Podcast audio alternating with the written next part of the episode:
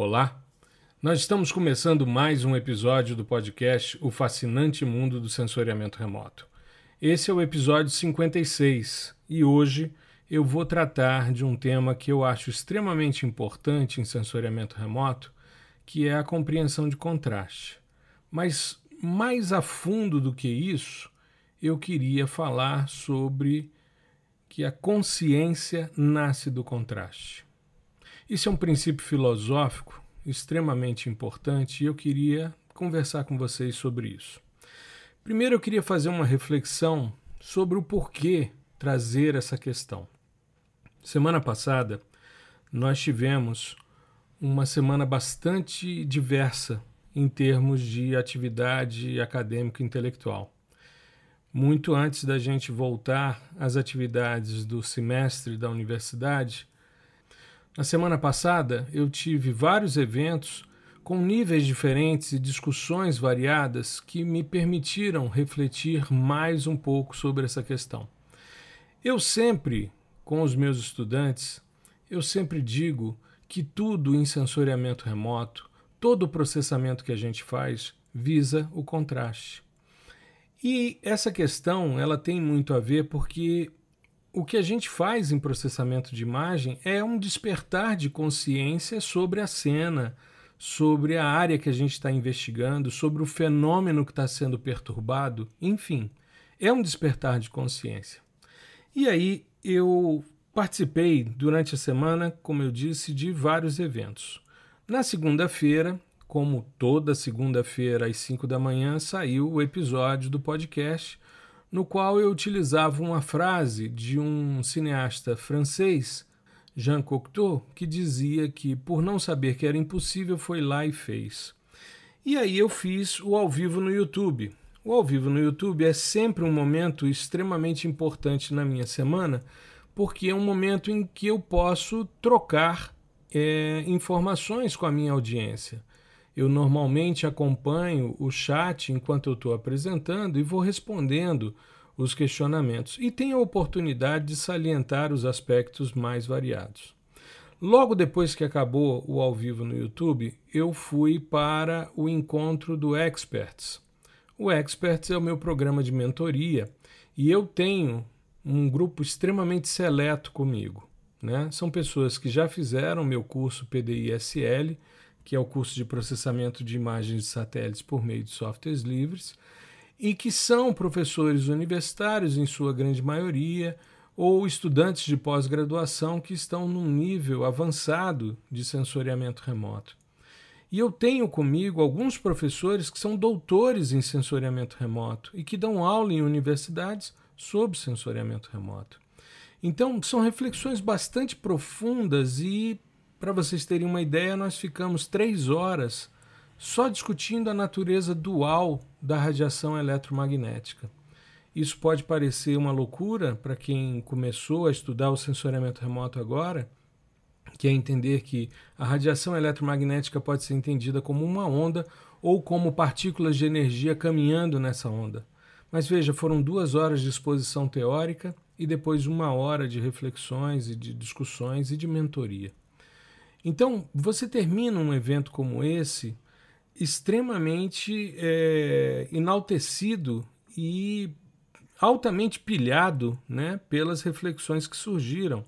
Foi um dos momentos mais importantes é, da minha carreira. Né? Essa troca, essa informação, essa discussão. Eu estudei o fim de semana todo para poder preparar uma discussão legal com eles e a gente teve uma interação muito grande você pegar pessoas que trabalham com o que você trabalha, que entendem do que você fala e a gente poder entrar mais a fundo, poder se é, aprofundar mesmo nas reflexões é muito interessante. Logo depois, na terça-feira, eu dei aula num curso de especialização que a gente tem na arquitetura aqui na Universidade de Brasília, que é o Reabilita, que é um curso muito legal eu estou dando aula de sensoriamento remoto aplicado à análise ambiental e urbana para arquitetos, em sua grande maioria. Então, é um momento bastante interessante porque, diferente do encontro do dia anterior, em que eu tinha pessoas que eram extremamente versadas em sensoriamento remoto, eu estava falando sobre aplicações de dados de sensoriamento remoto para pessoas que estão se apropriando de um olho na terra de cego. Então, é, foi uma, uma, discussão muito bacana com eles e, e dúvidas mais simples, mais singelas, porém que trazem uma, uma série de reflexões importantes né, para eles. Eu nunca, nunca subestimo uma pergunta. Eu sempre digo que não existe pergunta boba, existe bobo que não pergunta. Eu acho que se a gente está num fórum que a gente está podendo interagir com pessoas que estão um pouco mais à frente, né, que têm um conhecimento um pouquinho mais alargado sobre um determinado tema, a gente tem que explorar e se apropriar. E aí, depois da terça-feira, a gente, na quinta-feira, fez uma live com a Fernanda Rezende do Geopromapas. Qualquer dia desse eu vou trazer a Fernanda para a gente bater um papo aqui no nosso podcast. E eu queria agradecer a ela porque foi muito generosa né, ao me convidar para fazer uma live sobre expansão de contrastes de imagens de satélites usando o QGIS. Né? O, ela toda quinta-feira faz lives sobre processamento e ela me pediu então que fizesse um processamento e nós fomos trabalhar com expansão de contraste.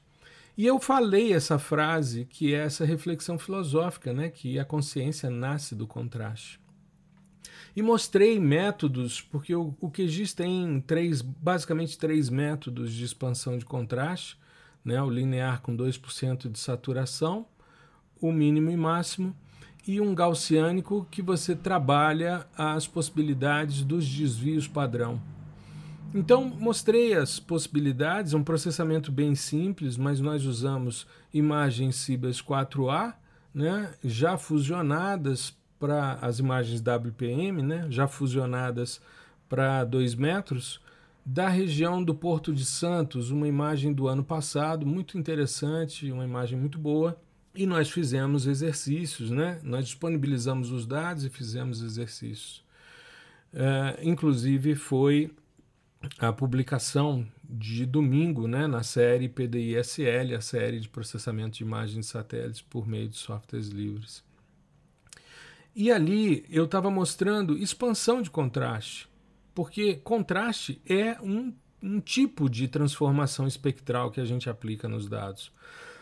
Mas é, eu salientei que tudo em sensoriamento remoto é contraste. E por que, que a consciência nasce do contraste? Porque a gente tem a possibilidade de entender as diferenças. A gente percebe bem quando o preto está do lado do branco, quando o azul está do lado do vermelho, a gente consegue perceber melhor nuances. Um cinza escuro do lado de um cinza médio é mais difícil de ser separado. E aí nós tivemos na sexta-feira a nossa live interna para os alunos PDISL. Então veja, ao longo da semana eu me deparei com diversos eventos com níveis diferentes de pessoas. A live interna do PDI-SL é uma, uma exclusividade que eu faço para os meus estudantes. Uma vez por mês, a gente tem uma live no YouTube. O link é disponibilizado somente para os estudantes e eles interagem. E depois isso fica disponível, não no YouTube, mas sim na área de membros do curso PDI-SL. E foi muito legal porque vários alunos de diversas turmas estiveram presentes e a gente falou sobre processamento de imagens com Python. E a gente fez expansão de contraste, fez composição colorida e fizemos a comparação entre software livre, no caso usamos o QGIS, e Python, a linguagem de programação sendo rodada no Spider, né, que é um IDE, para rodar o código. Então eu chamei um estudante meu de doutorado, Gustavo Ferreira, e nós fizemos essa live de uma hora e meia que foi muito bacana. E aí eu comecei a pensar, bom, saí para caminhar no dia seguinte, né? Eu dia sim, dia não faço minhas caminhadas e no domingo normalmente a gente anda de bicicleta, né, para estar tá sempre ativo. E aí, conversando com a minha mulher, que é uma pessoa que entende muito de filosofia, já estudou muita filosofia, eu falei com ela: olha, eu estou querendo fazer o episódio do podcast tratando sobre essa relação que a consciência nasce do contraste. E ela disse: não é só na imagem, né? Eu falei: exato, é na vida, né? Eu comecei a pensar, quando eu comecei a estruturar esse episódio, pensei: o que, que eu vou falar sobre isso, né? Porque expansão de contraste é algo relativamente simples. Você pega uma imagem, que é uma matriz você gera um histograma, que é um gráfico de distribuição de frequência, ou seja, quantos pixels você tem no nível de cinza 0, no nível de cinza 1, 2, 3, até o 255, quando você está com uma imagem de 8 bits. Vê como é a forma do gráfico, entende se ele é simétrico, assimétrico, bimodal, e aí você usa uma função de transferência de contraste para expandir esse contraste. O americano usa um termo que é uma onomatopeia muito interessante para esse tipo de processamento, que é o stretch, né? Você esticar o seu histograma. E aí, bom, aí você tem histogramas lineares, né, com funções de transferência linear, com funções não lineares, né? Enfim, você tem uma diversidade muito grande. Aliás, o QGIS não é tão é, diverso mas softwares como o Spring né, tem uma diversidade muito grande de funções de transferência de contraste. E aí a gente consegue mostrar essas possibilidades. Né? Uma grande vantagem que o Spring tem é que ele mostra o histograma de entrada e o histograma de saída, um do lado do outro, como vai ficar. E mostra a função de transferência também.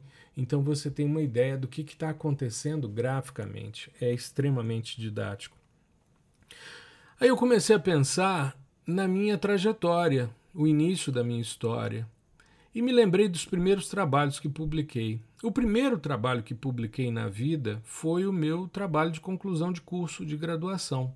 Eu, quando fiz o meu trabalho de conclusão de curso nos anos 80, no final dos anos 80, eu utilizei uma imagem do Spot, né, o satélite francês. Foi talvez uma das primeiras, se não a primeira imagem de Brasília, 18 de agosto de 88 e eu utilizei classificação supervisionada do tipo máxima verossimilhança, né, classificação pixel a pixel, para entender o processo de eutrofização do Lago Paranoá, o lago que envolve a cidade de Brasília aqui, que passou por um processo de eutrofização bastante intenso. E tínhamos áreas de, nesse momento, nos, nos anos 80, início dos anos 90, nós tínhamos momentos em que o lago tinha um aporte de cerca de 200 e poucos litros de esgoto por segundo sem tratamento. Então existia um processo de eutrofização que depois foi resolvido com a expansão do tratamento né, é, e também com um processo de flushing, que eu não vou entrar muito no detalhe, mas é você ficar com um tempo de residência maior, um consumo dos nutrientes pela biomassa algal e de repente você abre é, as comportas do lago e é como se você estivesse dando a descarga. Né? Pois bem, e eu fui então desenvolver um trabalho de sensoriamento remoto a partir de coleta de água em determinados pontos, em que eu tinha então a noção de onde eu tinha água limpa e água turva em função da eutrofização, e eu queria separar uma coisa da outra. Aí eu pensei, bom, um processamento como esse, um sistema de classificação supervisionada pixel a pixel, separando duas classes, água limpa e água turva, é uma busca pelo contraste. E essa busca pelo contraste é, permite uma consciência das áreas que têm maior é, alteração antrópica, das áreas que estão com um nível de qualidade melhor e que já não precisam tanto de tanta atenção como as áreas mais degradadas. Então é um despertar de consciência. Depois eu pensei no primeiro trabalho que eu apresentei no SBSR, né, no Simpósio Brasileiro de Sensoriamento Remoto, que foi em 96. Eu estava fazendo mestrado e foi no Simpósio de Salvador. Me recordo que eu fiz um trabalho de homogeneização de contraste usando regressão linear. Eu pegava duas fotografias aéreas que tinham níveis de contrastes diferentes fazia o mosaico delas e percebia que havia uma linha de contato, porque ali existia contraste e separava uma cena da outra. E o que eu queria era justamente utilizar uma função linear para, aplicando o ganho e offset, né? ou os coeficientes lineares e angulares da minha regressão linear, é reduzir esse contraste e sumir com essa linha, ou seja, fazer com que uma coisa ficasse junta da outra como se não houvesse diferença entre elas. Né? Quando a gente faz um processo de homogeneização, a gente está buscando uh, justamente minimizar esse contraste. Mas é também um despertar de consciência, porque a gente tem uma necessidade de trabalhar as diferenças para poder uh, minimizar essas separações existentes, né? Então, a gente está buscando, num trabalho como esse, de homogeneização de contraste, tentar, de alguma forma, acabar com a diferença que existe entre uma coisa e outra. Mas é contraste também, é homogeneização de contraste. E aí me lembrei mais à frente, né, porque o meu mestrado foi em SIG, eu fiz um mestrado em modelagem matemática de erosão, eu estava trabalhando com diagnóstico ambiental de erosão laminar, mas mais à frente eu retomei o sensoriamento remoto no doutorado e inclusive agora em maio desse ano, dia 11 de maio desse ano, eu completo 20 anos que defendi minha tese. E aí, claro, a gente começa a lembrar de uma série de questões. E eu fiz uma tese de doutorado em sensoriamento remoto e hiperespectral para separar classes de intemperismo de solos a partir de relações mineralógicas. Então, eu queria separar nuances existentes entre graus de intemperismos diferenciados em solo usando índices espectrais. Então, classificação te permite isso, homogeneização, não é só o contraste. Uma filtragem, quando a gente faz um filtro espacial, né, que a gente está trabalhando com transformações no domínio espacial, no domínio das frequências, na variação de brilho que existe ao longo de um transecto, a gente quer intensificar ou suavizar os contatos. Ou seja, a gente quer minimizar ou maximizar o contraste existente. E aí a gente começa a refletir sobre uma série de questões mais filosóficas. Quando a gente termina um doutorado, né, e eu posso falar disso 20 anos depois, porque são muitos anos de reflexão, né? são muitas questões é, envolvidas nesse processo. Mas é, eu estava fazendo uma reflexão, porque quando a gente termina o doutorado, principalmente em países de língua inglesa, a gente recebe o título de Philosophy Doctor, ou PhD, né? que é a mesma coisa do Doctor Science, que é o DSC, nos países é, como o Brasil e alguns países é, de línguas latinas, enfim, né? E aí, eu, o, mas é interessante quando você pensa no PhD, né, no Philosophy Doctor, que é doutor de filosofia você não faz uma tese de doutorado é, sem fazer reflexões mais filosóficas. É claro que com 30 anos de idade, o nível de maturidade ainda é muito baixo. O ideal seria fazer novamente uma tese ou poder fazer a tese com a cabeça de 50 anos, né? É, eu falo por mim, né? Eu vou fazer 52 eu terminei minha tese, eu tinha 30, ia fazer 32 anos, né? Eu qualifiquei antes dos 30 e defendi antes dos 32. E aí, é claro, eu vou fazer 52, então hoje eu faria uma tese completamente diferente. Não só pelos recursos tecnológicos, mas sim pelas reflexões que fiz ao longo da vida. Eu me recordo, quando eu terminei o meu mestrado, eu fiz uma análise, eu estava usando equações é, de perda de solo para fazer verificações por meio de SIG de processos de degradação, né, de diagnóstico ambiental de erosão por perda laminar. E aí eh, eu me recordo de escrever um artigo e mandar para um evento o artigo tratava justamente sobre limitações metodológicas sobre a aplicação dessas equações em ambiente de sistema de informação geográfica. eu fiz uma série de reflexões sobre as limitações do modelo, sobre as limitações de escala, as limitações de área, as limitações temporais, ou seja, os diversos elementos de contorno do modelo, né? que é como a gente deve trabalhar a questão da modelagem. E aí eh, me recordo que mandei esse trabalho e tive eh, uma negativa e a negativa veio com uma justificativa dizendo que, como o trabalho não tinha verificação de campo, ele não era considerado científico.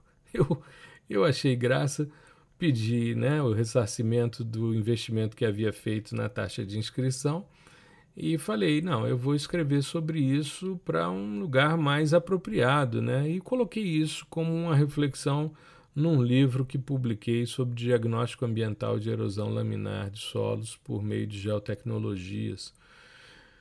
E aí sim fiz toda uma reflexão sobre as limitações e tal, sobre os contornos do modelo, né?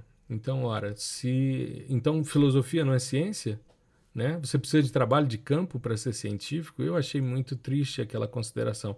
Depois eu entendi mais à frente, estudando os artigos da pessoa que havia negado que era o, o responsável pela sessão, é que tudo que eu escrevia colocava em risco os trabalhos dele.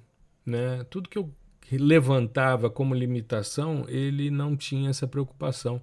Então foi uma forma de se proteger, né, para que eu não fizesse essa, essa exposição. Não era meu intuito, eu nem o conhecia e fui estudar depois da negativa a sua produção e vi que era, na verdade, uma fragilidade, um medo de se expor. Né? E aí é, eu fiquei bastante interessado sempre em avaliar a evolução, principalmente do pensamento científico. Desde que eu terminei o doutorado, eu sempre gosto de ler sobre história da ciência. Eu acho fantástico compreender como o pensamento vai mudando, como ele vai evoluindo ao longo do tempo. E tem um livro que eu tenho assim um carinho muito grande, volta e meia eu leio novamente, que é Só pode ser brincadeira, Sr. Feynman. Eu inclusive fiz um episódio aqui do nosso podcast falando sobre o que, que a percepção do Feynman sobre o ensino no Brasil tem a ver né, com o ensino de sensoriamento remoto. E foi um dos episódios que eu mais gostei de, de fazer.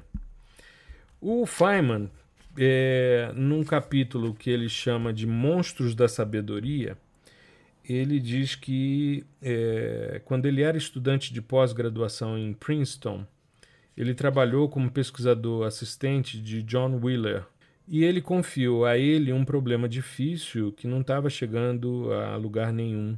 Ele então voltou a uma ideia que ele teve quando ele ainda estava no MIT de que os elétrons não atuavam sobre si mesmos, mas apenas sobre outros elétrons. E aí o Wheeler disse a ele que estava na hora dele fazer uma, um seminário, fazer uma palestra. Então ele se programou nesse sentido e preparou a palestra, né? E ele depois ficou sabendo que, em função do tema que ele ia apresentar no auditório em Princeton, várias pessoas seriam convidadas, entre elas, por isso que ele chama de monstros da sabedoria, né? Entre elas, Albert Einstein. E aí ele disse que estava preparando as equações, né? Porque ele disse que quando é, começou a fazer os primeiros seminários, como ele era muito imaturo, é, a solução que ele tinha era colocar as equações no quadro, porque isso dava a ele suporte. Ele ia conseguir ter tranquilidade para avançar nesse sentido. Então ele estava escrevendo as equações na, no, no quadro quando Einstein chegou. E, muito simpático, disse a ele: Olá, vim para seu seminário, mas antes disso, onde servem o chá? Ele disse onde era e continuou escrevendo as equações, estava né? ali bastante é, angustiado. E aí chegou a hora dele dar a palestra e estavam ali todos os monstros da sabedoria na frente dele, como ele diz.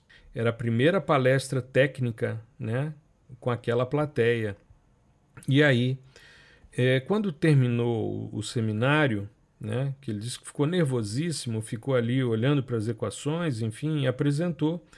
Mas quando chegou ao fim do seminário e vieram as perguntas, é, de início ele salienta que Pauli, que estava ao lado de Einstein, levantou-se e disse: Não acho que essa teoria possa estar certa. Por isto, isto e isto. E virando-se para Einstein, perguntou: O senhor concorda, professor Einstein? E aí o Feynman traz uma característica extremamente especial de Einstein. Não, respondeu Einstein, num não sonoro, com sotaque alemão muito educado. Só acho que seria muito difícil formular uma teoria correspondente para a interação gravitacional.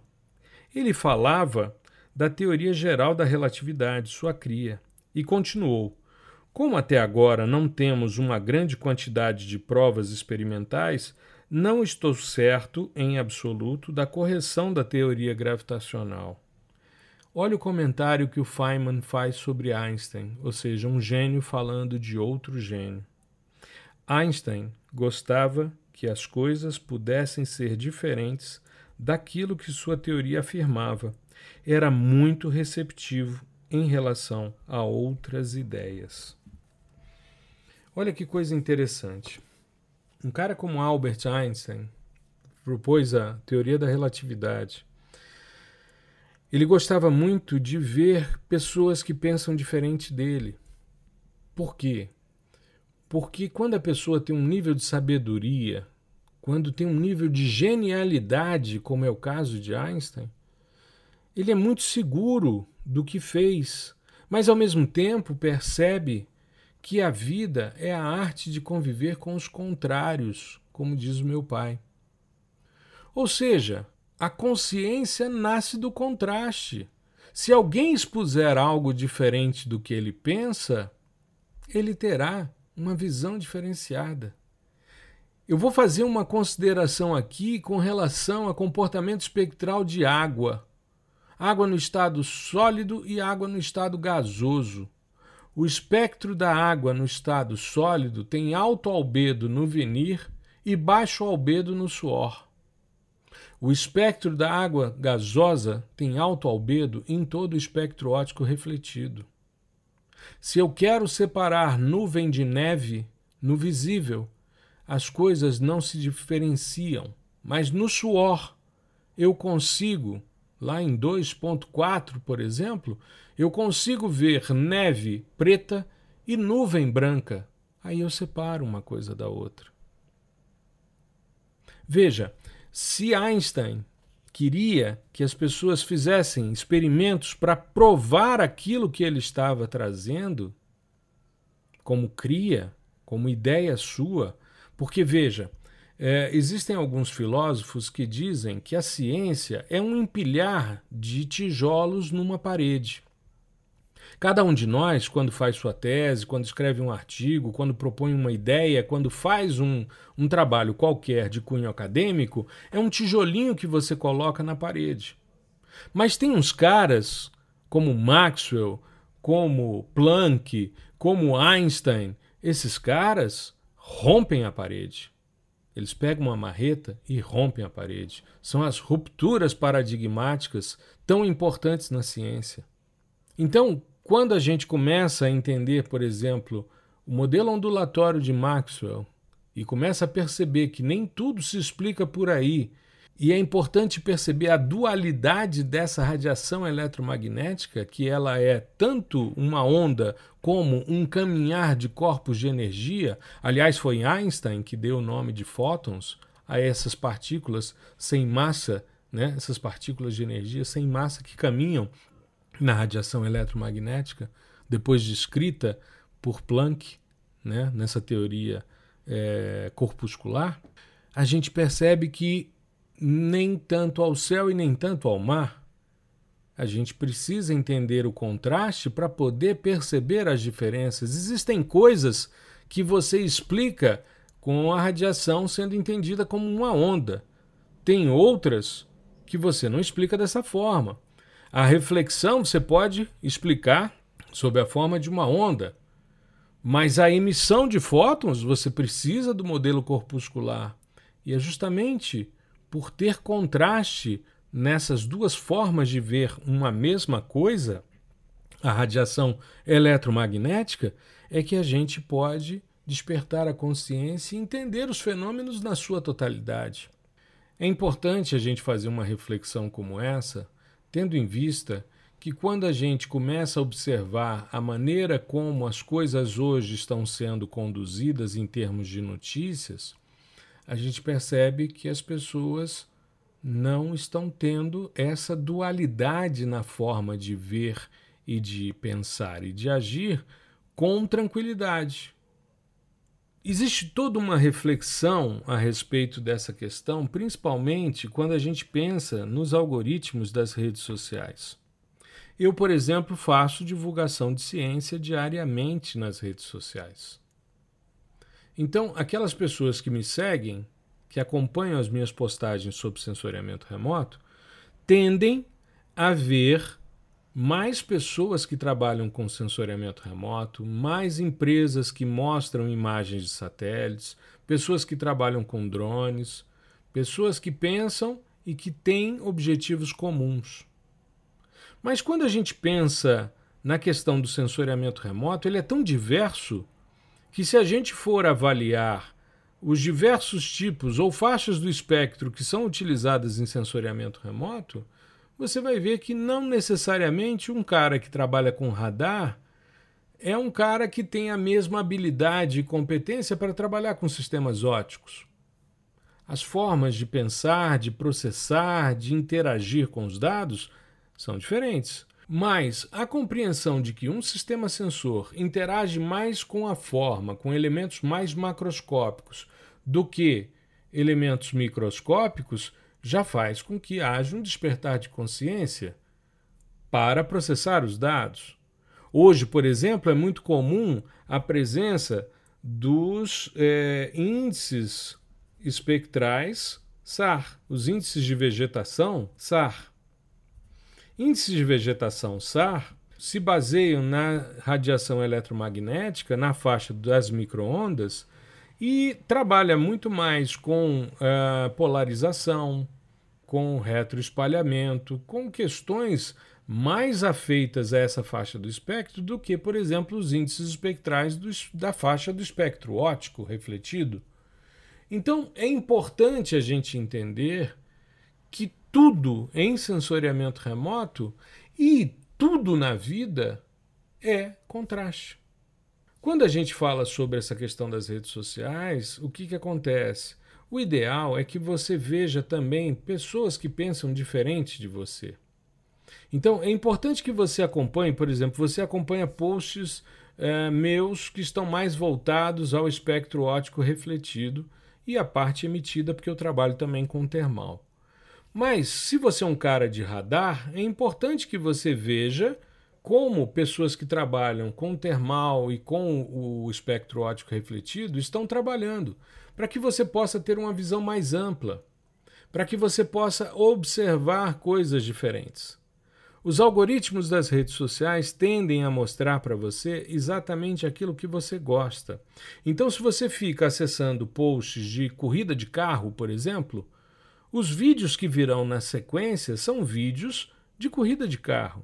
É importante de vez em quando você ver uma corrida de moto, uma corrida de bicicleta, uma corrida a pé, ou mesmo algo que não seja corrida, né? modelos econômicos, é, lógica liberalista, questões políticas, futebol, religião, tudo. Não que você vá para a briga ou para o embate ou querer doutrinar as pessoas em relação àquilo que você pensa e aquilo que você gosta, mas você compreender as diferenças, porque é justamente vendo os dois ou mais lados de uma moeda que você entende que a consciência nasce do contraste. Tá legal? Eu acho que foi é, uma reflexão bastante importante para mim e por isso eu quis compartilhar com você. Porque eu fiz uma live sobre expansão de contraste, mas não é apenas você expandir um histograma. É tudo que você faz em processamento de imagem, e é tudo que você faz em ciência, e é tudo que você faz na sua vida necessita de contraste. Eu, quando fui fazer a live, como o fundo que eu estava utilizando era um fundo mais claro, eu botei uma camiseta preta para gerar contraste. Depois, na live exclusiva, como o fundo era azul, eu coloquei uma camiseta branca para gerar contraste. Se eu coloco uma camiseta azul com um fundo azul, eu desapareço. Uma parte do meu corpo desaparece, né? Então eu preciso pensar nisso. Estou usando um exemplo muito simples de cores mas a gente busca isso. Aliás, um aluno meu, um pouco antes da gente entrar na nossa live sobre a questão de contraste, ele me perguntou por que, que a gente usava cores, né?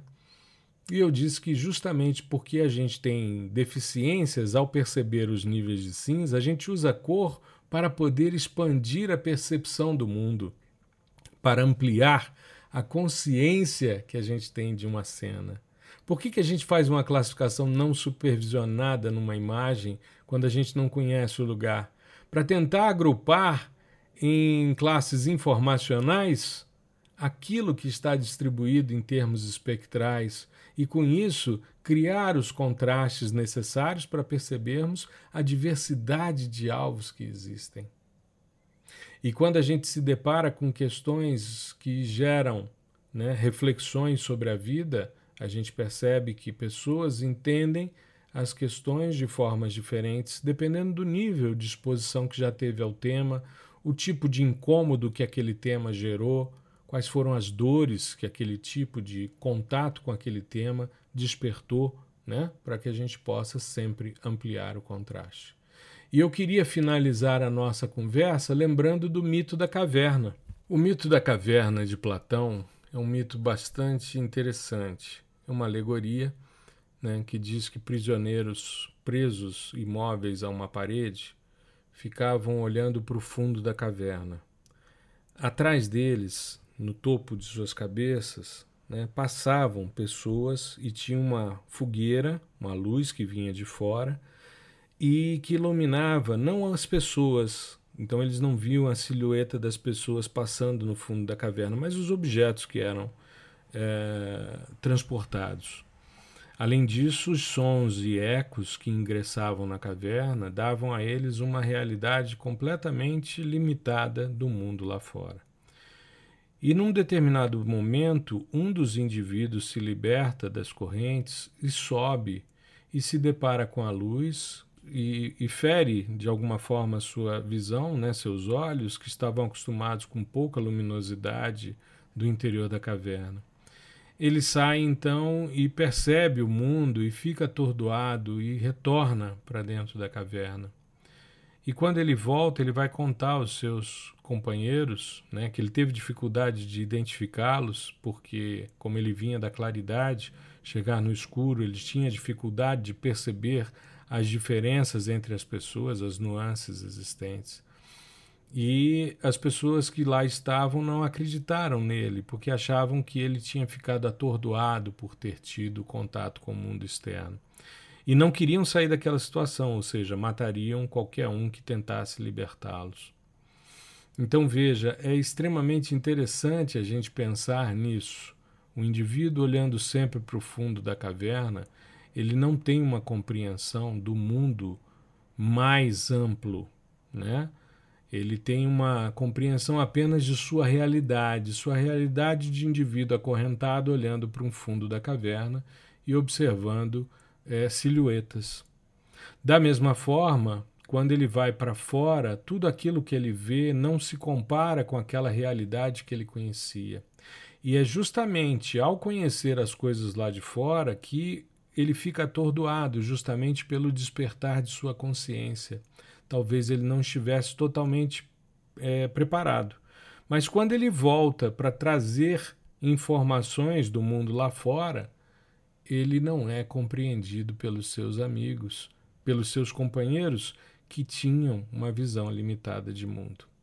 Justamente por falta de contraste, por observar sempre o fundo da caverna. Então, meus caros, que possamos sempre ampliar o nosso contraste em relação a tudo na nossa vida, em relação ao conhecimento, em relação às relações humanas, em relação às questões profissionais, enfim, tudo na vida, porque a consciência nasce do contraste e que possamos sempre despertá-lo para que a gente seja cada vez mais consciente do nosso papel na nossa sociedade, nesse conviver harmonicamente com todos que conosco convivem. Não é? Muito bem. Eu espero que tenha sido interessante. É uma reflexão muito, para mim, muito importante. Sair de um encontro com experts e me deparar com pessoas que estão se apropriando do sensoriamento remoto é um despertar de consciência. De consciência de como eu devo conduzir.